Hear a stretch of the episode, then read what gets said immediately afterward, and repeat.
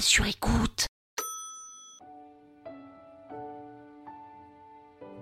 Cet épisode a été réalisé grâce à Marlboro. Vous savez, cette marque de club américaine qui a axé sa campagne de com dans les années 60 autour des cow-boys.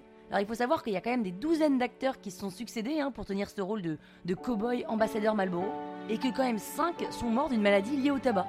C'est fou, hein Vous pensez que c'est pareil pour les acteurs porno? Ils meurent presque tous d'une MST Et les acteurs de la mélodie du bonheur alors? Ils vont mourir de quoi?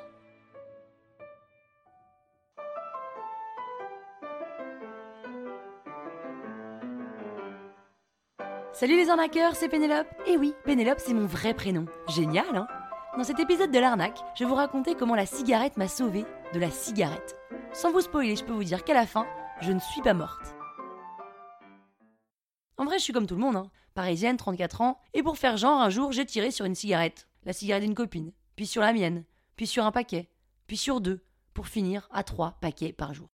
Quand on y réfléchit, trois paquets par jour, c'est pas tant que ça en fait. Hein. Ça fait quoi 3 fois 20, 60 cigarettes, il y a 24 heures dans une journée, ça fait 3 cigarettes par heure quoi. Ça va mais bon, c'est vrai qu'à 3 paquets par jour, je me sentais mal, hyper mal, mal d'être dépendante, obsédée par ça. Je me levais à 7h30 du mat en fumant ma clope que j'alternais avec ma bouchée de muesli. Et le premier truc auquel je pensais, c'était cancer du poumon, cancer du poumon, cancer du poumon.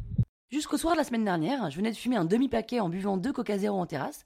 Je prends un taxi pour aller à un dîner et là, je commence à avoir des bouffées de chaleur, une envie de vomir, d'aller aux toilettes. Je suis obligée de lever mes jambes sur le dossier du chauffeur pour que le sang redescende.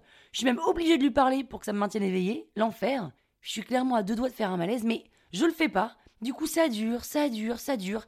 Et j'arrive enfin au restaurant, alors pas fraîche, hein, mais toujours consciente. Et puis on passe à table et là, on serait cru dans un film d'Emir Kusturica. Je commence à voir ma fourchette qui se lève et qui se déplace dans l'air, se maintient en lévitation devant moi, Ma voisine, elle, me parle dans une langue que je connais pas. Et le mec en face de moi qui me regarde a des sucettes qui roulent à la place des yeux. J'ai tellement l'impression d'être dans une mauvaise scène d'American Pie que je m'attends même à voir surgir une bite dans ma purée. Et là, je commence à perdre la boule, parce que je me mets à parler, d'une petite voix toute douce, à mes organes. Bah alors, mon cœur, ralentis, regarde, regarde, il y a un dodane, voilà. Dodane, dodane. C'est comme vous les poumons, laissez-moi respirer, bordel. Allez, faites comme Jean-Marc Barr, passez-moi votre tuba et votre bouteille d'oxygène, voilà. Voilà. L'enfer, jusqu'au moment où fait, je réalise que je suis en train de parler à haute voix à mon poumon. Et là, je prends mon sac, mon manteau, je sors du resto à fond la caisse et je fonce aux urgences. La salle des urgences, bien sûr, pleine à craquer. Hein. En même temps, on est vendredi à 22h. Je fonce à l'accueil, je pleure devant le mec pendant que je lui donne mon nom, mon prénom, ma date de naissance, mon lieu de naissance. Et puis j'ai le droit, bien sûr, à cette petite phrase qu'on adore, hein, surtout quand on est en train de crever. Installez-vous, mademoiselle, on va venir vous chercher. Putain. Mais bon, je dois avouer que là, 20 secondes plus tard, hein, j'entends Mademoiselle Pénélope la infirmière, moi, je peux plus respirer, j'ai des sueurs froides. Elles prennent ma tension et elles me disent très solennellement Mademoiselle, on va vous faire un électrocardiogramme. Un électrocardiogramme Non mais vous êtes malade, faut pas déconner, vous allez pas me mettre les deux petits à repasser sur les pectoraux là.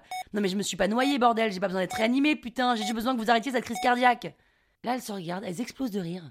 Et elles disent Mademoiselle, allongez-vous pour qu'on puisse vous faire cet électrocardiogramme qui n'est pas le défibrillateur dont vous parlez.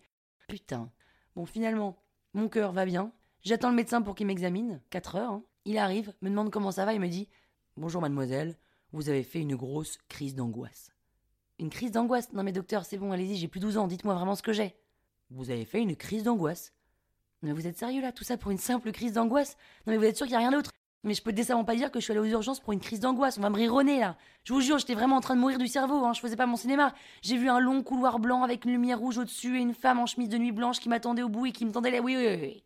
L'excès de cigarettes mélangé avec votre appréhension profonde de mourir d'un cancer a déclenché chez vous une crise d'angoisse. Et du coup? Ah bah du coup rien, vous pouvez rentrer chez vous. Putain, bah je rentre chez moi, je suis vénère. Crise d'angoisse. Non mais attends, mais 4 heures d'urgence pour une crise d'angoisse. Non mais ce mot-là, en fait, ça minimise complètement l'enfer que j'ai vécu. Cette sensation de voir mon corps partir pour toujours, cette impression de devenir folle. Du coup, j'ai décidé de rebaptiser la crise d'angoisse en angoissonomie.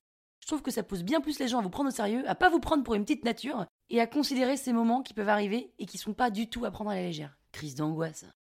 Et d'ailleurs, c'était tellement violent que depuis, sans même m'en rendre compte, j'ai plus du tout envie de fumer et j'ai arrêté sans difficulté.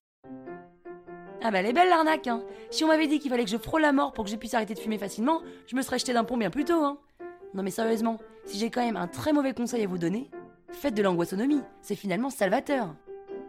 Et si vous voulez savoir pourquoi il vaut mieux ne pas savoir siffler, écoutez l'épisode numéro 9. étoiles sur écoute.